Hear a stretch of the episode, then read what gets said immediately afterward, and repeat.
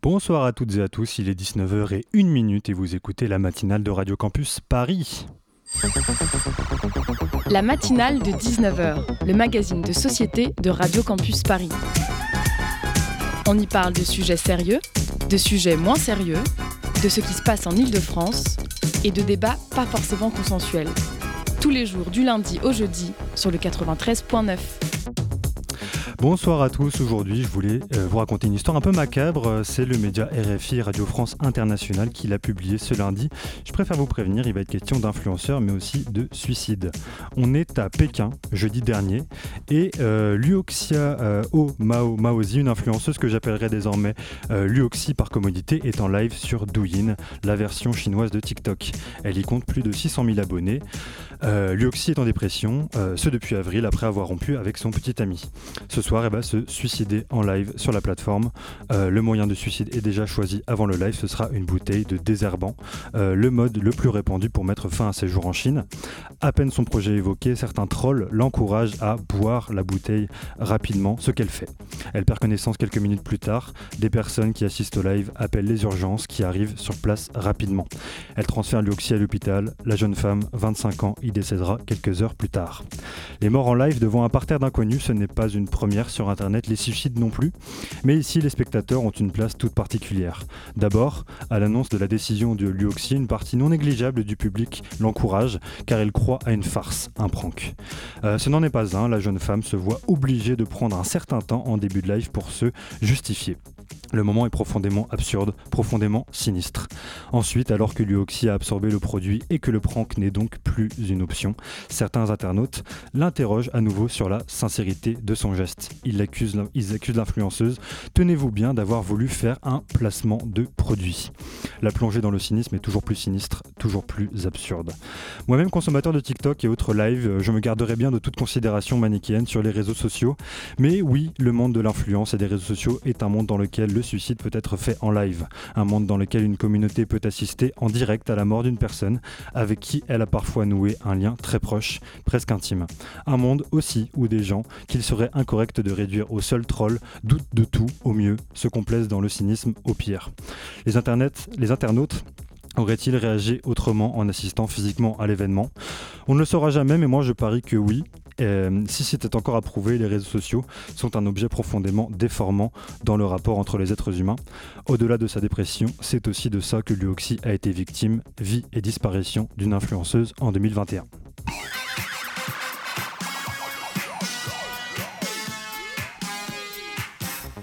Et au menu ce soir sur le 93.9, en première partie d'émission, des déchets nucléaires français qui se font la malle dans le Grand Nord sibérien.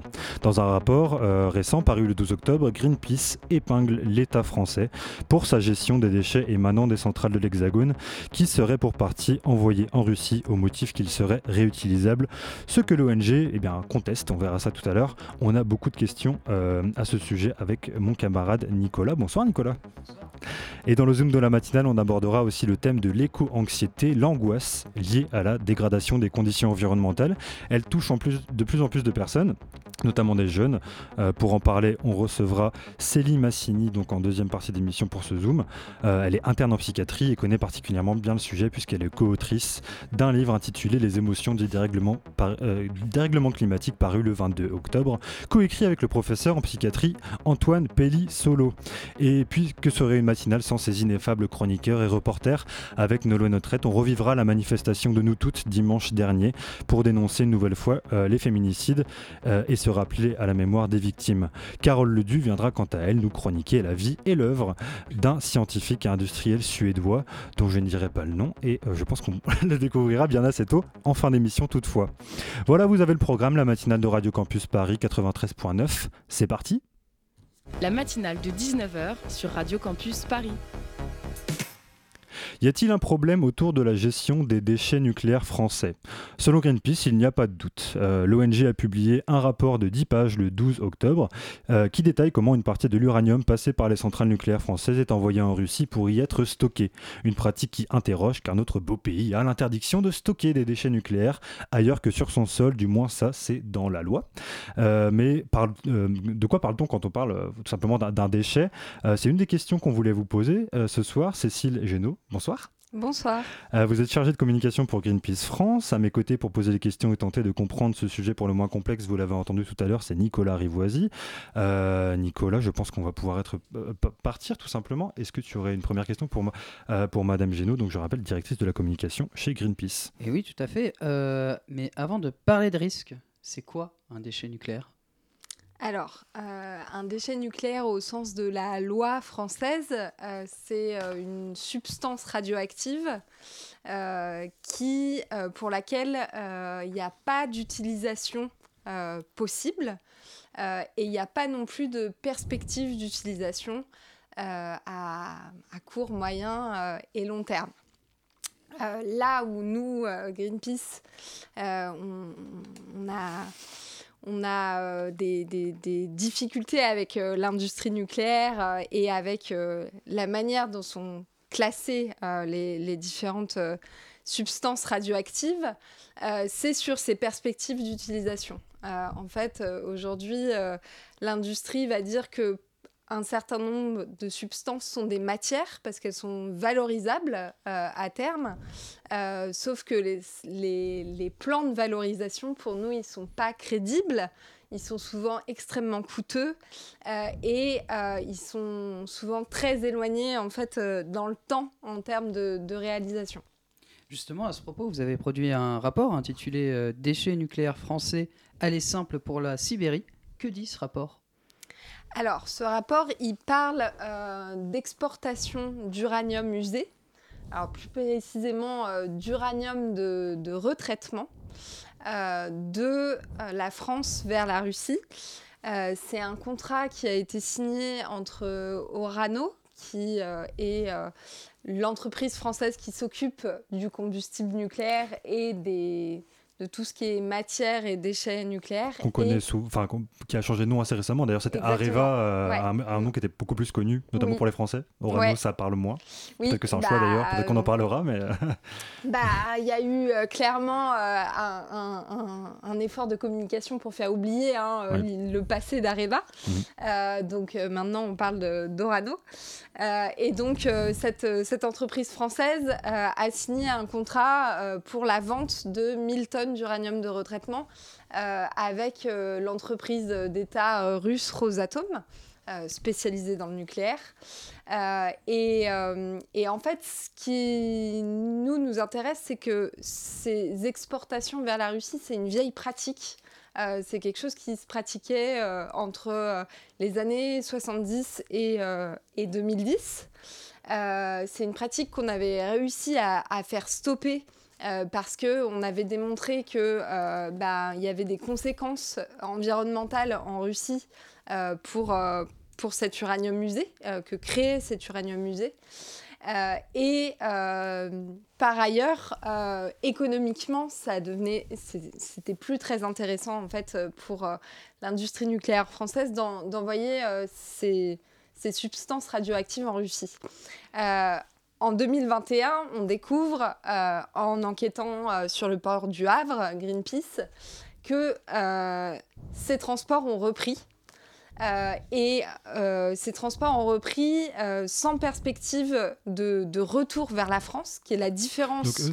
quand, on parle, quand on dit qu'ils ont repris, Est-ce qu'on dit que ça a été public Enfin, c'est-à-dire qu'il n'y a pas eu d'annonce, mais c'est pas, mais pas illégal non plus.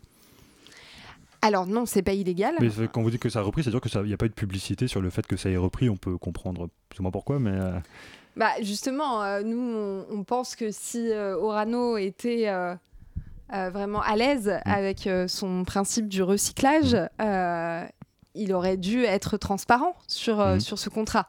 Euh, il se trouve que nous, on l'a appris uniquement euh, parce que on mhm. était présent sur le port du Havre, qu'on a regardé ce que faisait la compagnie maritime qui assurait ces transports par le passé, dans les années 2000-2010, et qu'on a confronté Orano à ces informations en leur disant bah, on, voit qu'il se passe ça. Est-ce que c'est vous qui êtes responsable? Il n'y avait que deux responsables possibles de ce type de transport. C'était Orano ou c'était EDF. Euh, et, Orano nous confirme, nous confirme ce, transport et nous le confirme euh, au début de l'année 2021. Et à aucun moment, il, il n'en parle publiquement jusqu'à ce que nous, on, décide de, révéler le scandale. Est-ce que vous êtes allé sur place en Russie pour aller les voir? Alors, Peut-être qu'on peut revenir ouais, ça, sur le processus en fait qui, qui a mené géographique, euh, territorial, l'aventure. Oui, l'aventure. Alors, euh, donc c'est euh, cette, cet uranium de retraitement, il part de, de Pierre-Latte, dans, dans, le sud de la France. il part en train vers le port du Havre. Là, il est chargé à bord d'un cargo qui arrive à Saint-Pétersbourg. Et puis à Saint-Pétersbourg, il est à nouveau chargé sur un train, direction la Sibérie, donc la, ville de Tomsk, euh, qu'on appelle aujourd'hui Seversk. Et il faut savoir que cette ville, c'est une, des villes nucléaires euh, russes.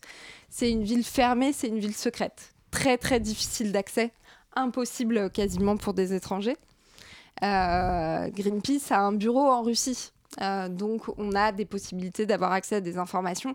Après, la ville de, Tomsk ou Seversk, elle est fermée que ce soit euh, aux étrangers ou euh, à, nos collègues, à nos collègues russes.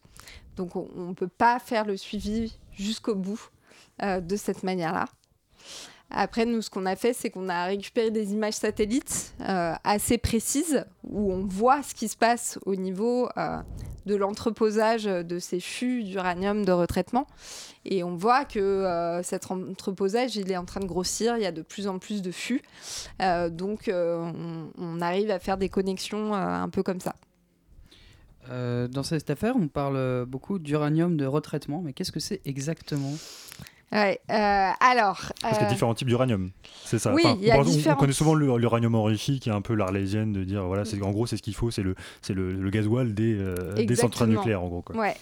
Exactement. Donc ça, c'est l'uranium naturel enrichi qui va passer en réacteur. Mhm. Euh, et une fois qu'il passe en réacteur, on a de l'uranium usé, euh, du combustible usé plutôt. Euh, donc ce combustible usé, il va d'abord refroidir dans des piscines qui sont à proximité des réacteurs pendant 3-4 ans.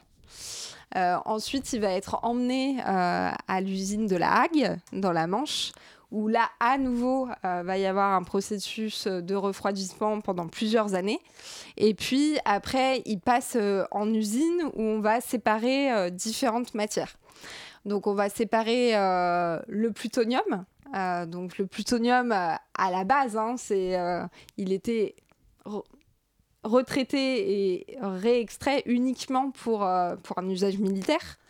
Euh, aujourd'hui, ce plutonium, il, sert effectivement à refaire du combustible en très petite quantité, il faut quand même le préciser. Euh, c'est l'ordre de combien quand on dit petit? Petit, c'est de l'ordre de 1%. D'accord. C'est-à-dire que ça permet euh, de, ouais, de, faire 120 tonnes de, de, combustible à nouveau par an et avec 10 tonnes de, de plutonium qu'on qu'on produit par an par ce, processus de séparation en fait. Mmh. Donc on a ce, plutonium, ensuite on a des déchets ultimes. Euh, extrêmement radioactifs. Donc là, on, a vraiment, on est vraiment dans, le cadre de la loi avec euh, des déchets dont on ne peut plus rien faire, euh, qui sont vitrifiés et qui pourraient être enfouis sur le site de Bure, le, projet CIGEO.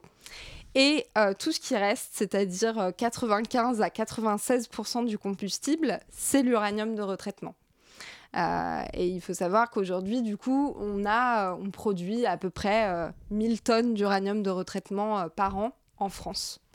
Donc c'est un uranium qui peut être recyclable, c'est la bonne nouvelle. C'est ça Alors, c'est plus compliqué que ça. Parce que actuellement, il l'est pas. Il n'est pas recyclé. Euh, puisque le, seul moyen de le recycler, c'est de l'envoyer en Russie. Euh, on n'a pas les installations en France pour faire du recyclage de l'uranium de retraitement. La France, euh, l'industrie nucléaire française a, fait le choix de ne pas investir dans des installations sur le sol français pour ça. Euh, donc, euh, la seule filière qui, existait jusqu'aux années 2010, euh, c'était on envoie cet uranium de retraitement en Russie, à Tomsk, où là, il y a une, usine qui permet à la fois une étape qui s'appelle la conversion et une deuxième étape qui s'appelle l'enrichissement pour faire revenir dans le circuit de l'uranium de retraitement enrichi. alors, soit l'uranium de retraitement enrichi, on le remet dans des réacteurs français. Il faut savoir qu'il n'y a que 4 réacteurs français qui peuvent utiliser de l'uranium de retraitement enrichi. 4 sur 56. Euh, et euh, sinon, ce que dit actuellement Orano, c'est on le remet, euh, on le met dans des réacteurs russes. Ce qu'on conteste. mais vous dites qu'il y a une seule usine au monde qui recycle c'est, cet uranium. pourquoi on n'en construit pas une en France?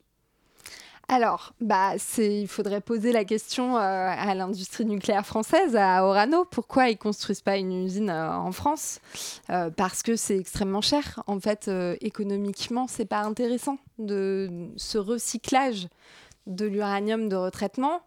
il n'est pas intéressant économiquement.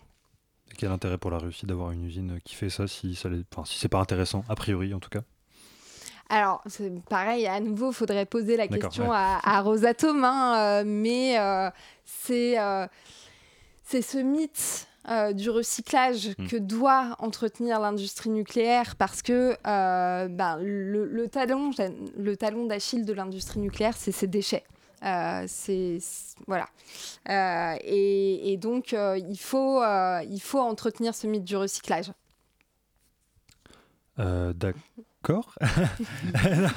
Que, bah, j'ai cru que tu allais, continuer euh, euh, bah si, je, peux, bah, continuer, il n'y hein, a pas de souci.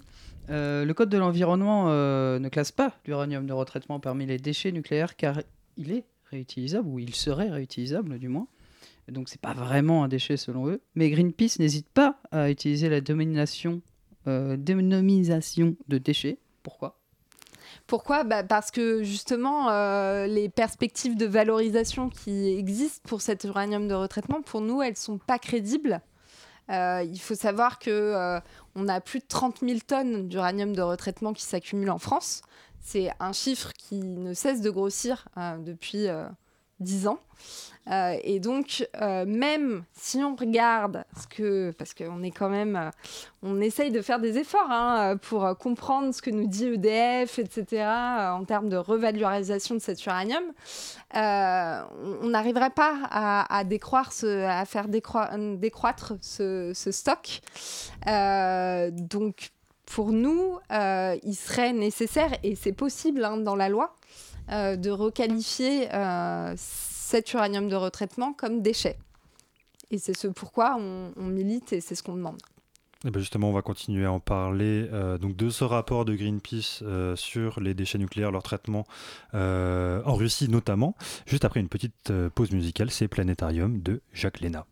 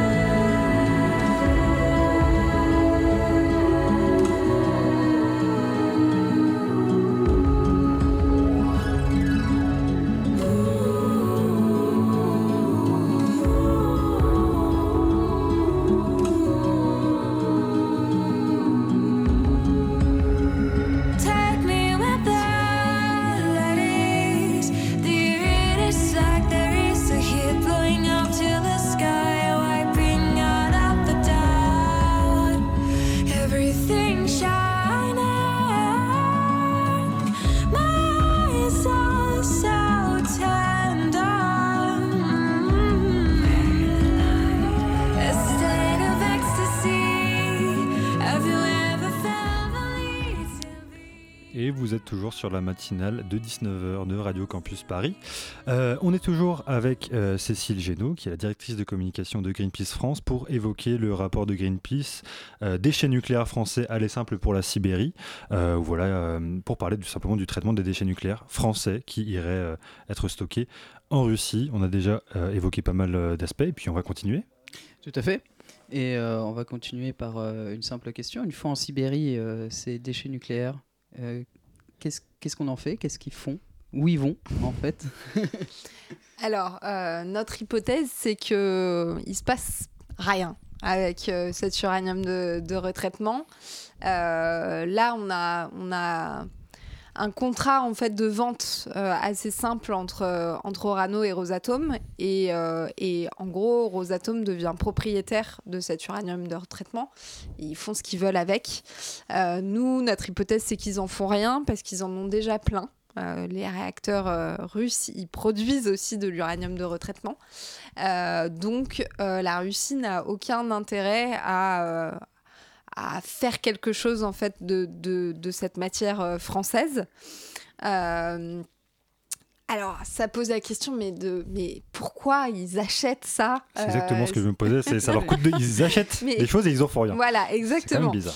Alors, nous, notre hypothèse euh, à Greenpeace, c'est qu'il il y a des contrats retour qui existent sûrement entre Rosatom et Orano, on ne connaît pas la nature de ces contrats, c'est vraiment des suppositions euh, où euh, potentiellement euh, Orano achète à Rosatom de l'uranium naturel.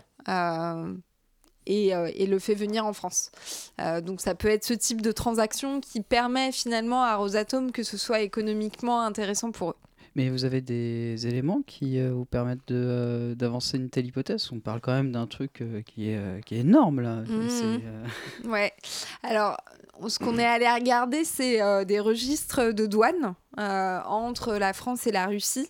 Et, et on constate en fait des échanges qui sont pas très nets. Alors, tout n'est pas transparent. Et c'est justement ça qu'on demande, et c'est pour ça qu'on a sorti ce rapport aussi. C'est un peu pour mettre un coup de pied dans la fourmilière et forcer euh, les exploitants et forcer aussi euh, le, gouvernement français à faire euh, la lumière sur ce qui se passe et sur, sur ces échanges de substances radioactives entre la France et la Russie. Euh, sur euh, un autre sujet, euh, dans le rapport, vous parlez anciennement de, du traitement des résidus radioactifs et chimiques au centre de stockage de, de, cette ville russe, dont je mm. n'arriverai jamais à prononcer le nom, malheureusement. comment ils étaient traités exactement, ces résidus? Alors, ça, c'est dans le cas où Rosatom fait quelque chose avec, avec cet uranium de retraitement. Donc ça veut dire qu'ils le, font passer dans leur usine de conversion et de réenrichissement. Euh, et donc euh, ce qui se passait euh, dans les années 2000-2010, et c'est d'ailleurs pour ça c'est une des raisons pour lesquelles on a arrêté, la France a arrêté l'export d'uranium de retraitement vers la Russie. c'est des injections directement dans les sous-sols des installations de résidus radioactifs. Euh, donc c'était la manière pour l'industrie nucléaire russe euh, de euh, traiter certains des, résidus des opérations de, retraitement et de, conversion. Et vous dites du coup dans le rapport que bon, si effectivement cette entreprise fait toujours ce, traitement-là, vous avez pour l'instant aucune preuve que ce processus a été amélioré?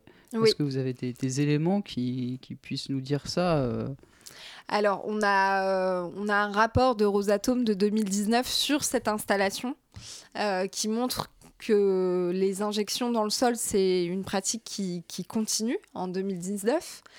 Et aussi, on a un indice, c'est que EDF, pour l'instant, n'a pas repris ses exportations d'uranium de retraitement vers la Russie. et le point bloquant, c'est qu'ils attendent pour nous d'avoir la garantie que euh, cette usine s'est améliorée et que euh, ils parlent, ils attendent d'avoir des garanties sur un traitement des effluents satisfaisant. voilà, et pour, pour l'instant, on voit que le, le, trafic entre EDF et, et Rosatom n'a pas repris. Donc ça pourrait être parce qu'ils n'ont pas suffisamment de garanties. D'accord, et donc pour, pour arrêter ça, il faudrait stocker cet uranium-là. Euh, vous évoquez euh, entre autres Bure, par exemple, qui peut être un projet. Vous êtes pour euh, le projet Bure? Alors non, Greenpeace est, pas contre le projet d'enfouissement de, de CIGEO de Bure. parce que c'est un projet qui pose énormément de problèmes, notamment en termes de réversibilité c'est un point clé hein, de, pouvoir se dire en cas de problème, on peut aller rechercher ces déchets dans les couches géologiques profondes. Euh, actuellement, ce principe de réversibilité, il n'est pas satisfaisant euh, à Bure. Euh, et donc nous, ce qu'on préconise, c'est plutôt un stockage sur les sites des centrales nucléaires, un stockage qui serait en subsurface, donc c'est à la limite, à la limite du sol, qui permet d'éliminer de, tout un tas de transports euh, de, de, matières radioactives. Euh, ce transport qui sillonne la France euh, tous les jours, qui passe dans des gares, etc. donc on, on, arrête ça. et, parce que c'est dangereux. Parce que ça peut poser, enfin, à partir du moment où on bouge les choses, il y, a un danger qui s'installe de, de, fait. C'est pour ça que, d'accord. De fait. Alors, il y a des, des, des, matières qui sont plus ou moins radioactives. Hein. C'est plus, ou moins, c'est plus ou moins dangereux. Euh, mais euh, il, y en y en a énormément, en fait. Donc, on, on arrête ça. Euh, et du coup, on arrête ce, ce retraitement de l'uranium parce que, en fait, ça, ça, ça crée des matières qui sont encore plus radioactive. Et c'est ça qui pose problème euh, dans le, système du retraitement euh, aujourd'hui. Euh, en termes de, dangerosité et surtout de demi-vie, on peut peut-être rappeler aux, auditeurs ce que c'est la demi-vie des produits radioactifs. C'est une période, c'est à partir de quand la moitié des atomes ne sont plus radioactifs. Euh, en termes de, du coup de demi-vie, l'uranium euh, euh, de retraitement, c'est combien de temps? Combien de temps il va falloir qu'on le stocke en vrai? Alors, j'ai pas les, chiffres en tête sur la demi-vie de l'uranium de retraitement. par contre, quand on prend l'uranium de retraitement, voilà, quand on l'a séparé à la Hague, on est sur une matière qui est faible activité vie longue. Euh, donc voilà, ça, pose un certain nombre de problèmes, mais on est quand même sur quelque chose qui est faible activité. Quand on lui fait faire tout euh, le, passage par la Russie, le réenrichissement, qu'on le remet en réacteur, euh, et ben on se retrouve avec de l'uranium de retraitement enrichi usé. et là, on est sur du haute activité vie longue, donc des déchets problématiques euh, est beaucoup plus radioactif. Alors pour euh, nos auditeurs, euh, pour qu'ils puissent avoir une idée, vie longue, c'est plusieurs milliers d'années au minimum. Exactement. et faiblement actif, ça veut dire que c'est pas trop trop dangereux, ça reste dangereux, hein. c'est quand même c'est quand même de la radioactivité, mais c'est pas, il faut pas prendre non plus des grosses grosses protections pour pour s'en prémunir. Euh, autre question, euh, c'est pas votre premier rapport sur le nucléaire en France. Est-ce que vous constatez une amélioration, une détérioration de la situation euh Alors, le parc nucléaire français, il vieillit. on, a, on a un gros problème aujourd'hui, c'est que on a de plus en plus de, de centrales qui atteignent la date limite des 40 ans. Alors pourquoi on parle de date limite? C'est que au départ, à la conception euh, de, ces réacteurs nucléaires, EDF euh, e avait dit ça durera 40 ans. Euh, aujourd'hui, on cherche à les prolonger. EDF cherche à les prolonger, notamment parce que bah, l'EPR de Flamanville n'a toujours pas démarré. donc, donc on prolonge, on prolonge euh, ces centrales euh, et du coup on a, euh, on a de plus en plus de problèmes de corrosion, d'équipements défectueux. donc, donc non, ce, ce, parc nucléaire il va pas bien. et par ailleurs, on a de plus en plus de déchets et de matières qui s'accumulent sur le territoire français, avec des perspectives de valorisation qui sont très lointaines. Et enfin justement, c'est la question que je voulais vous poser. Ça, vous, vos rapports ont porté notamment sur les déchets nucléaires. Est-ce que votre voix a été entendue? Est-ce que vous avez été euh, euh, Est-ce qu'il y a un plan déjà à long terme sur le, traitement des déchets nucléaires en France, euh, avec des objectifs par exemple qui ont été fixés, peut-être pour une, une, on, rappelle quand même que les déchets nucléaires, normalement, ils ne doivent pas sortir de France. C'est notamment le problème, le problème que vous posez avec l'URT, c'est que du coup, vu que c'est pas considéré comme un déchet, on l'envoie, on peut l'envoyer en Russie, par exemple. Mais euh, du coup, voilà, en France, euh, est-ce qu'il y a une amélioration, peut-être euh, avec vos rapports ou avec vos alors on aimerait, hein, malheureusement, ce qu'on constate, c'est que on, va vraiment dans le mur hein, aujourd'hui, notamment sur la question des déchets, que toutes les solutions solutions entre guillemets hein, d'entreposage, elles arrivent à saturation. Euh, et que ce que propose l'industrie n'est pas cohérent. Euh, il y a notamment cette question d'une piscine centralisée euh, pour les combustibles pour les combustibles usés.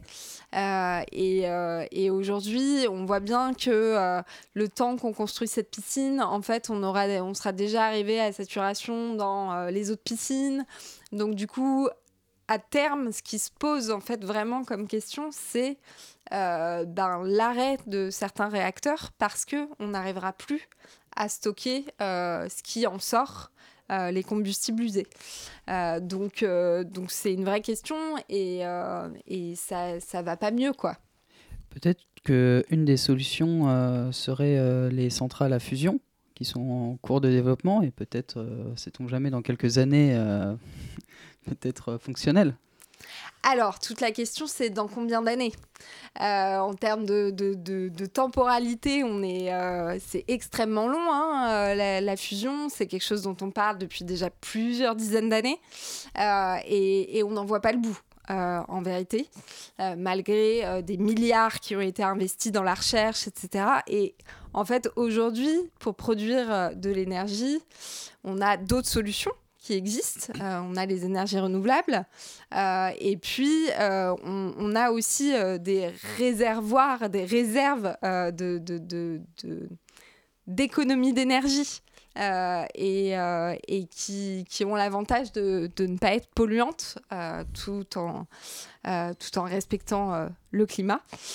donc, voilà, par rapport à des technologies qui sont matures, euh, la fusion, euh, c'est euh, c'est encore une fois un mythe de l'industrie nucléaire pour continuer à exister. Eh ben, merci beaucoup, Cécile Genot, d'avoir été avec nous à la bah, matinale. Merci à vous de m'avoir reçu.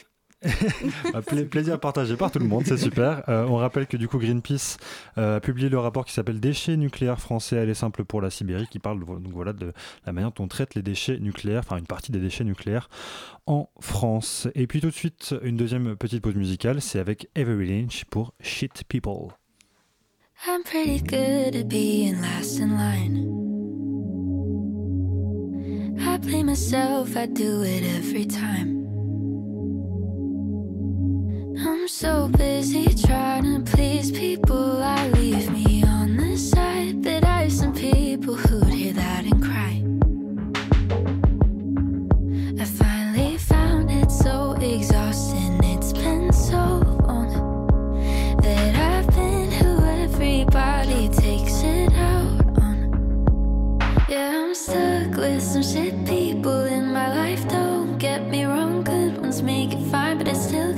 sometimes. And I always internalize, and I hate that I'm never on my side. I got these shit people in my mind, they never treat me right. And I'm so tired of justifying. Yeah, I'm stuck with some shit people, shit people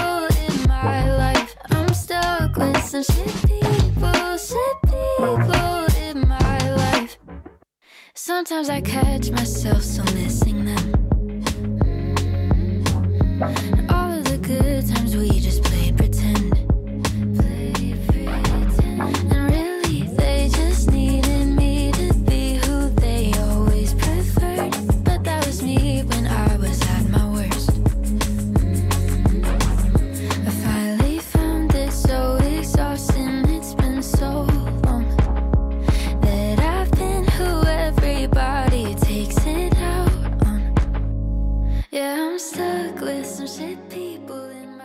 La matinale de 19h sur Radio Campus Paris. Samedi dernier, le 16 octobre à 14h, place de l'Hôtel de Ville à Paris, elles étaient 96 femmes, euh, toutes vêtues de noir, à participer à un die-in, une action organisée par le collectif féministe Nous Toutes. Une action qui dénonçait les défaillances de l'État et du système juridique dans la prise en charge des affaires de violence conjugale et de féminicide. Nolan Notret y était, elle nous en livre un reportage.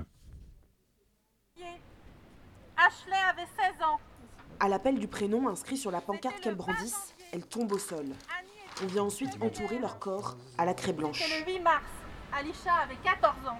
Anaïs, 17 ans, est venue seule. Sur ma pancarte, il y avait écrit c'était le 8 mars. Elle s'appelait Alisha et elle avait 14 ans. J'avais la plus jeune. Ce qui fait que ça m'a vachement plus retourné qu'autre chose. Je suis jamais seule le soir euh, dans la rue parce qu'on ne sait jamais ce qui peut se passer. Dans les transports, c'est pareil un événement qui m'a marqué et je trouve ça triste en fait. À la suite des attentats du 13 novembre, il y a eu une minute de silence. J'étais en sixième. Derrière moi, il y avait un garçon qui était en troisième. En plein milieu de la minute de silence, je me suis retrouvée avec sa main sur mes fesses. Il était en troisième, j'étais en sixième, en plein milieu d'une minute de silence. C'était ni le lieu, ni le moment, ni le. Enfin, ça avait rien à faire là. C'est des trucs qui marquent et ça va faire à peu près un an et demi, deux ans que je fais du bénévolat avec nous toutes. Et je compte pas m'arrêter maintenant clairement. c'est pas prêt de s'arrêter. Quand je vois la société actuelle, si j'avais pu être un homme pour éviter d'avoir tous les problèmes qu'on peut avoir en étant une femme, j'aurais choisi d'être un homme. Cécile, 49 ans, représentait Ivana, morte le 15 septembre. J'avais vraiment envie de rendre hommage à toutes les femmes cis, à toutes les femmes trans, à toutes les personnes qui. Euh, bah, qui, qui... Pardon Et, euh, qui meurt, qui meurt, qui meurt dans un, silence. Il faut qu'on prenne les choses à bras le corps et je trouve que cette manifestation, elle est, vraiment importante parce qu'on est sur une place visible. On était nombreuses, ça c'était super. J'espère qu'on sera encore plus nombreuses le 20 novembre. Il faut qu'on nous voit, il faut qu'on nous entende. Il faut que les politiques là-haut ils se rendent bien compte que le patriarcat est un des fléaux de notre société et que ça donne libre cours aux hommes de faire ce qu'ils veulent. De, et les discriminations sur les différences, c'est juste abject. Enfin voilà, c'est pour tout ça, pour moi, c'était très important d'y être. Sur le parvis, des badauds, des curieux ou encore des militantes venues soutenir l'action comme Émilie, 32 ans, bénévole de nous toutes dans le 18e. C'est hyper important en fait, de se battre au quotidien pour arrêter de se faire tuer juste parce qu'on est femme. Quoi. Je pense qu'on doit toutes se mobiliser pour euh, faire changer les choses et pour l'égalité. Cette action, ce sont des femmes, mais pas que. Il y a des hommes aussi qui nous ont aidés, qui sont présents et qui sont extrêmement touchés aussi par les violences sexuelle et sexiste. Magali, membre de nous toutes. Donc eux, ils ont tracé euh, les corps lacrés ainsi que d'autres femmes qui ne se sentaient pas le courage de porter une pancarte. Le 20 novembre, le collectif Nous Toutes appelle chacun et chacune souhaitant manifester contre les violences sexuelles et sexistes à sortir dans la rue.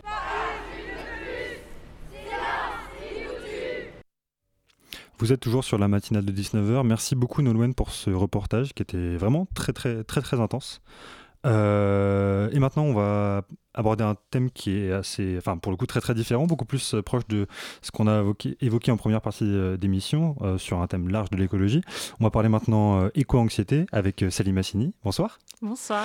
Salim Massini, vous êtes autrice et interne en psychiatrie. vous êtes aussi la créatrice du blog Miss Blemish, c'est ça? C'est ça. Et du coup, vous avez écrit un livre, vous avez coécrit un livre qui s'appelle Les émotions du dérèglement climatique avec le professeur Antoine Pellissolo, qui est donc euh, psychiatre et psychothérapeute. Euh, c'est ça. Donc, euh, tout d'abord, voilà, là, on parle d'émotions du dérèglement climatique. On est sur quelque chose qu'on n'évoque pas forcément. Pourquoi avoir, parlé, pourquoi avoir choisi de parler, vous, en tant que spécialiste en psychiatrie, de, des émotions qui sont liées à ça, où on imagine souvent, on voit souvent les choses de manière objective, les risques, tout simplement, climatiques. Eh bien, en fait, euh, ce livre, c'est l'adaptation de ma thèse de médecine. Euh, en partie en tout cas, euh, et qui traitait justement de l'impact sur notre santé mentale du dérèglement climatique, parce que moi, c'était un sujet qui m'intéressait, je m'intéressais à l'écologie par ailleurs enfin comme loisir entre guillemets. en tout cas, je, lisais beaucoup de choses à ce sujet et en fait, c'est en lisant un livre euh, de Pablo Servigne que euh, je me suis aperçue qu'il existait euh, des recherches à ce sujet sur ce que ça pouvait créer pour notre santé psychique, de savoir que les dérèglements climatiques étaient en cours et même le dérèglement climatique tout court en lui-même avait un impact sur notre santé mentale. Du coup, c'est à partir de là que je me suis dit, mais en fait, c'est hyper intéressant. Euh, on n'en parle pas du tout. Et donc j'ai envie de, creuser un peu, euh, un peu le sujet. Et du coup, en fait, ce sujet, c'est euh, un, thème de recherche qui est encore en émergence. Finalement, ça fait une dizaine d'années que c'est un sujet de recherche. Et en fait, c'est pour ça aussi qu'on a encore assez peu de données finalement, là où d'autres conséquences du dérèglement climatique sont mieux connues, bah, les, conséquences sur notre santé psychique, elles, elles sont encore euh, assez méconnues. Hmm. Et malgré tout, il y a quand même une, espèce de concept, je ne sais pas si on peut l'appeler comme ça, mais qui pousse un petit peu dans les médias, qui est de plus en plus évoqué, notamment par les militants, c'est l'éco-anxiété. Euh, hmm. Est-ce qu'on peut revenir, enfin vous dites notamment dans le livre qu'il n'y a pas de reconnaissance, euh, on va dire, universitaire par la profession, mm. par les institutions notamment du, du terme, qu'on peut aussi trouver sous le nom de solastalgie? Euh, oui, c'est ça. Même si c'est pas exact, ce sont pas des synonymes exactement, mais, euh, mais peut-être qu'on peut, bon, pour rester sur l'éco-anxiété, peut-être, euh, mm. puisque vous êtes scientifique, tout comme Antoine Pellissolo, est-ce qu'on peut donner une définition tout simplement scientifique que vous donnez d'ailleurs dans le livre, mais peut-être. Oui, oui, oui. En fait, l'éco-anxiété, c'est l'inquiétude qu'on peut ressentir par rapport aux menaces qui pèsent sur notre écosystème. Du coup, euh, cette euh, éco-anxiété, elle va se manifester plutôt par euh, des symptômes du spectre des troubles anxieux. Et donc, euh, ça va être euh, donc de l'angoisse, comme son nom l'indique. Et l'angoisse, ça peut prendre de multiples formes. Euh, donc, ça peut être des pensées qui vont être de plus en plus présentes, qui vont envahir l'espace psychique avec une inquiétude, des ruminations. Après, il peut y avoir aussi des troubles du sommeil, des troubles de l'appétit, la difficulté à penser à autre chose, la difficulté à bah, se concentrer, à se projeter dans l'avenir. Euh, jusqu'à euh, ben, des troubles euh, qui sont plus sévères et avec un impact plus grand pour la qualité de vie des personnes qui en souffrent.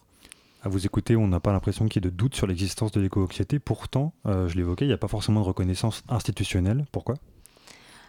Alors, ça, c'est toujours la question des classifications dans, en médecine comme ailleurs, en fait.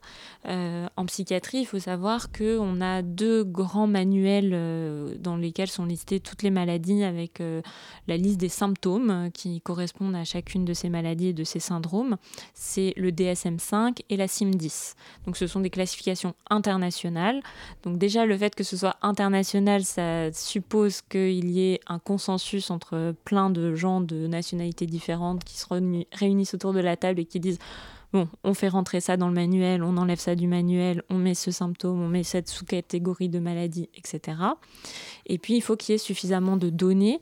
Et euh, je pense que c'est plutôt sur ce point qu'on pêche un peu à l'heure actuelle, c'est-à-dire que comme euh, les, les études sont assez récentes, euh, je, pense qu'on manque encore de force en fait en termes de robustesse voilà, de, des données pour euh, pouvoir euh, avoir des critères diagnostiques qui soient euh, précis et un peu gravés dans le marbre.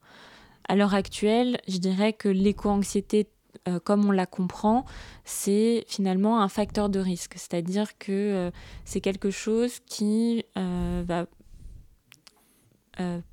qui peut être une porte d'entrée vers une autre pathologie qui, mm. elle, est mieux connue. Et donc euh, vers euh, un trouble anxieux, vers un mm. trouble dépressif, mais aussi vers euh, des troubles plutôt du registre psychotique mm. ou tout, tout, autre trouble. En fait. D'accord, donc il n'y a pas de reconnaissance en tant que telle. dans le livre, vous évoquez la nature vraiment très particulière de l'éco-anxiété et la panique liée à la dégradation des conditions environnementales. Donc, il vous dit quelque chose que j'ai trouvé très intéressant, c'est qu'en fait, on est, nous, en tant qu'humanité, on est à la fois responsable et victime. C'est-à-dire qu'en fait, on est responsable du, euh, du hum, dérèglement climatique, de, des dégradations des conditions environnementales, mais finalement, c'est nous aussi qui sommes les victimes sur ce volet euh, psychiatrique. Mm. donc c'est vrai qu'il y a cette espèce de, paradoxe finalement, ou de cercle vicieux. Oui, bah, c'est vrai que c'est assez, assez compliqué parce que collectivement, on est responsable. Individuellement, bah, ça se discute. Mm. Et, et on en subit les conséquences. Mm. Et encore, euh, nous, dans nos pays qui sommes euh, sous des latitudes euh, privilégiées et dans des sociétés privilégiées, on n'est pas les plus touchés par les conséquences directes et indirectes du dérèglement climatique, que ce soit sur notre santé physique comme sur notre santé psychique. Et, mm, mais c'est vrai que ça, ça, ça, pose cette question de, de la responsabilité. Et je pense que c'est ça qui est source de beaucoup de souffrance pour euh, les personnes. Et pour la responsabilité, justement, enfin, vous évoquiez le fait que ce soit ça puisse être remis en question, on va dire, euh, la, responsabilité individuelle, euh, alors qu'aujourd'hui, on a vraiment un discours qui est très très présent sur les individus mm. sont les, les, coupables, et du coup, on nous propose des solutions qui sont les petits gestes du quotidien, mm. mais du coup, faire peser une responsabilité telle sur des personnes, j'imagine que ça doit avoir un impact sur cette éco-anxiété. D'ailleurs, c'est tout un volet euh, du, du, livre euh, de, de dire que justement cette euh, hyper-responsabilisation individuelle, elle est source de souffrance puisque, en fait, à l'échelle individuelle, on ne pourra pas régler le problème du dérèglement climatique. C'est-à-dire que même si moi, aujourd'hui, je décide d'avoir un impact carbone zéro, euh, moi, toute seule, je ne pourrais pas sauver euh, la planète, je ne pourrais pas euh, faire que la courbe de, du réchauffement climatique s'inverse. Et ça, c'est le cas pour tout à chacun. Et de plus, même avec toute la bonne volonté du monde, il y a certaines choses qui nécessitent des structures et une facilitation c'est-à-dire que c'est trop facile de faire peser la responsabilité sur un individu, de lui dire euh, ben, euh, tu es quelqu'un de, mauvais parce que euh, tu prends ta voiture, parce que bah, quand tu prends ta voiture, ta voiture elle pollue, sans lui lui donner les alternatives qui sont nécessaires à ce qu'il puisse faire autrement que de prendre sa voiture. Mm. Et il y, a beaucoup de choses comme ça, il y a besoin de structures, il y a besoin d'infrastructures pour qu'on puisse changer nos modes de vie et pour qu'on ait un impact moindre en tant que société. Et on ne peut pas demander à un individu tout seul ben, de tout changer. Euh, est-ce qu'on peut parler de troubles générationnels euh, sur l'éco-anxiété euh, Je veux dire, enfin, je le disais à Nicolas qui faisait la interview avant moi. Mes parents, mes grands-parents, par exemple, ils sont pas finalement éco-anxieux. c'est pas un truc qui les touche particulièrement. Moi, beaucoup plus. du coup, est-ce que c'est générationnel? Alors, c'est une très bonne question et c'est une question à laquelle on n'a pas de réponse pour plusieurs raisons. la première, c'est que on n'a pas de chiffres. Il y a une étude très intéressante qui est sortie euh, là en septembre dans le Lancet Planetary Health, qui est un très gros euh, journal scientifique euh, dans la partie médecine et dans d'autres parties en, tout cas, qui a interrogé, donc une étude qui a interrogé 10 000 jeunes entre 16 et 25 ans de 10 pays différents. Et donc, données très intéressante puisque là, ça nous donnait euh, des données sur euh, des personnes vivant dans tout un tas de pays et pas que dans des pays euh, favorisés et qui montrait que 60% étaient très extrêmement inquiets par le dérèglement climatique et que plus de 45% d'entre eux disaient voir un impact négatif de cette inquiétude sur leur quotidien. Donc vraiment une proportion énorme par, par rapport aux chiffres. Et ce qui se passe, c'est qu'on n'a pas l'équivalent de cette étude sur les autres classes d'âge. On n'a pas cet équivalent sur euh, ben, les gens qui ont 30 ans, les gens qui ont 40, 50, 60, 70, 80.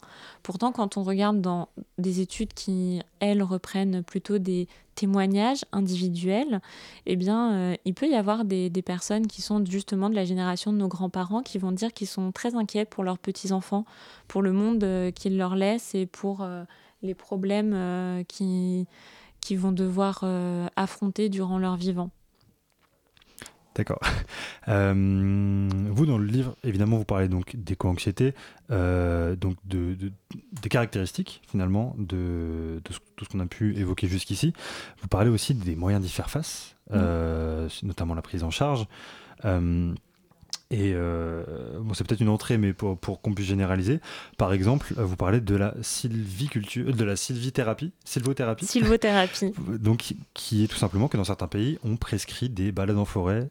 et puis, c'est aussi lié avec une notion que vous développez, c'est le retour à la nature, qui mm. n'est pas un retour BA qu'on peut retrouver dans la philosophie, enfin dans l'histoire, mais c'est vraiment voilà l'idée de une reconnexion durable, régulière avec la nature, parce que ça peut tout simplement nous faire du bien psychologiquement. Oui. Si on regarde de façon un peu euh, limite évolutionniste, hein, c'est notre habitat naturel. C'est-à-dire que c'est quand même là où on a vécu pendant très longtemps, c'était quand même dans la nature et dans des espaces boisés. Et en fait, il y a euh, beaucoup de bénéfices de, cette proximité avec notamment les arbres, euh, qui a été montré par plein, plein, plein d'études. Et ça depuis bien 40, 50 ans et euh, en fait euh, un bienfait euh, par les odeurs, par certaines substances chimiques qui vont être présentes, par le calme, par les bruits végétaux, par les bruits des animaux qui vivent dans, dans, la forêt. Et en fait cette proximité, elle a des, des impacts positifs et sur notre santé psychique, mais aussi sur notre santé physique, avec une diminution du rythme cardiaque, une, un ralentissement de la fréquence respiratoire, une diminution des hormones du stress, une diminution euh, du taux d'inflammation euh, au niveau euh, du corps. Et ces effets bénéfiques, ils arrivent très, très vite en fait. Il suffit de marcher pendant 20 minutes dans un environnement, même s'il y a de la circulation autour en fait. Il suffit qu'il y ait des arbres pour avoir ce, ce bénéfice. Même avoir un arbre à travers sa fenêtre euh, là où on travaille, ça a déjà un impact bénéfique sur nos capacités de concentration et sur notre santé mentale euh, en règle générale. Merci beaucoup, Céline Massini, d'être venue présenter quelques éléments. Euh, il, y en avait tellement d'autres à évoquer. Et, mais voilà, c'était très intéressant. je rappelle le titre de votre livre, Les émotions du dérèglement climatique, coécrit avec le professeur Antoine Pellissolo, qui est disponible aux éditions Flammarion depuis. J'ai plus la date en tête, il me semble que c'est septembre. Depuis la fin septembre. Depuis la fin septembre, c'est ça. Euh, bah écoutez, je vous remercie. Et eh ben, merci beaucoup. Je vous souhaite une, bonne fin de soirée. Merci à vous. La matinale de 19h sur Radio Campus Paris. Et on se retrouve maintenant pour une euh, chronique, chronique euh, de Carole Ledu. Carole, tu peux, peux-tu nous dire de qui nous devons souhaiter l'anniversaire aujourd'hui? Alors je vous propose aujourd'hui, ce jeudi 21 octobre, de vous téléporter en Suède, car cela fait 188 ans que Alfred Nobel est né. En 1833, Emmanuel Nobel et Henriette Alchel donnent naissance à un petit bout de chou qui, 30 ans plus tard, fera naître quant à lui la dynamite. Attends, attends, attends, mais la dynamite, ça fait des morts en fait. Euh, c'est bien lui le promoteur du prix Nobel de la paix pourtant, non? Oui, oui, c'est bien lui. Mais remontons un peu le temps. Au milieu du XVIIIe siècle, l'Europe est en plein essor industriel. Depuis près de dix siècles, les États se contentent de la poudre à canon, qui avait été découverte par les Chinois à l'époque. Mais comme dans tous les domaines, il fallait innover. Bienvenue dans ce monde désenchanté. Alfred Nobel, au départ, ne fait que suivre le destin familial. Comme son père et ses frères, il est passionné par la chimie. Dix ans après sa naissance, toute la famille Nobel quitte la Suède, beaucoup trop pacifiste pour les affaires. Son père choisira la Russie. Je n'en dirai pas plus, mais les mines explosives marines ont plutôt été bien accueillies.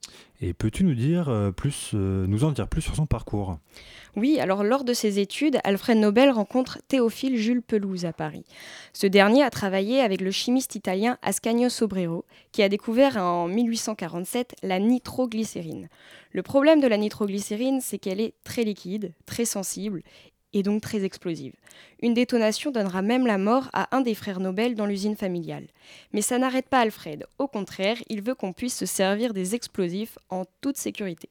En 1864, par accident, Alfred Nobel trouve le moyen de produire et de commercialiser la nitroglycérine, grâce à la diatomite, qui a un pouvoir absorbant. Alfred Nobel parvient ainsi à stabiliser la nitroglycérine, et un an après, il commercialise le détonateur breveté Nobel. Alors tout ça c'est intéressant, mais j'arrive toujours pas à voir le lien entre les prix Nobel qui récompensent les personnes qui ont rendu service à l'humanité et l'invention de la dynamite. Alors en toute honnêteté, Alfred Nobel ne voulait pas faire tant de morts. Il exerçait avec passion son métier de scientifique. Il souhaitait améliorer les conditions de travail sur les chantiers publics. Économiquement, tout lui sourit 80 usines implantées sur tous les continents, une production en chaîne et économe. Mais la prospérité économique ne lui assure pas une gloire médiatique. La presse l'oppresse avec les surnoms qu'on lui attribue, tels que le marchand de la mort. Il ne voulait pas mourir avec cette image, ce n'était pas lui. À sa mort, en 1896, on découvre avec surprise qu'il lègue la quasi-totalité de sa fortune à la Fondation Nobel, qui a pour vocation de récompenser tous les ans des personnes ayant, je le cite, apporté le plus grand bénéfice à l'humanité. Et tu peux nous en dire plus sur ce fameux prix Nobel, de son nom finalement? Alors en 1901, cinq ans après sa mort, les premiers prix Nobel ont été décernés. La physique, la chimie, la physiologie, les œuvres diplomatiques et littéraires sont récompensées. En 1968, le prix Nobel d'économie est institué. Le but est d'améliorer l'humanité, d'améliorer la bienveillance des hommes entre eux. Les lauréats se partagent aujourd'hui une somme d'environ 1 million d'euros qui doit servir à financer la suite de leurs recherches et à poursuivre, comme le souhaitait Kant, le chemin vers l'unité, vers l'humanité. Parmi les lauréats de 2021 qui ont été décernés ce mois-ci, Maria Ressa et Dmitri Muratov reçoivent le prix Nobel de la paix pour leur combat courageux pour la liberté d'expression qu'ils ont mené aux Philippines et en Russie, alors que la presse est soumise à la censure. Le prix Nobel de physique cette année a quant à lui été récompensé par Syukuro Manabe, Klaus Hasselmann et Giorgio Parisi pour leur modélisation physique du climat de la Terre et pour avoir prédit de façon fiable le réchauffement climatique. Aujourd'hui, même si depuis 1868 la Fondation Nobel a interdit la création de nouveaux prix, on pense de plus en plus à créer un prix Nobel environnemental. Car n'est-ce pas l'enjeu et l'avenir de notre humanité? Merci Carole pour cette chronique euh, vraiment passionnante. Euh, c'est la fin de la matinale. Merci à tous de l'avoir suivi sur Radio Campus Paris. Merci aussi à Nicolas Rivoisi pour la co-interview. Merci à Cécile Génaud, directrice de la communication de Greenpeace France. Merci à Nolwenn Autrette pour son reportage ainsi qu'à Carole Ledu pour avoir conclu avec sa chronique. Merci aussi à Kathleen Franck pour la réalisation et à Hugo Leroy pour la coordination. Pas de matinale demain vendredi car vendredi c'est Chablis. Euh, Chablis Hebdo. La prochaine matinale ce sera lundi. D'ici là, passez un bon week-end. Et tout de suite, vous retrouvez les voix du crépuscule sur Radio Campus Paris. De quoi on parle ce soir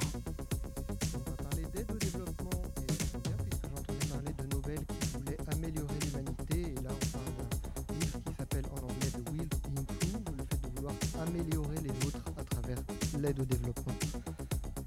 Et, bah... on va aussi parler un peu de Philippe Descola, rappeler les grands, ah, les grands basiques de l'anthropologie selon Philippe Descola. D'accord, donc euh, une interview et une grosse chronique sur Philippe Descola.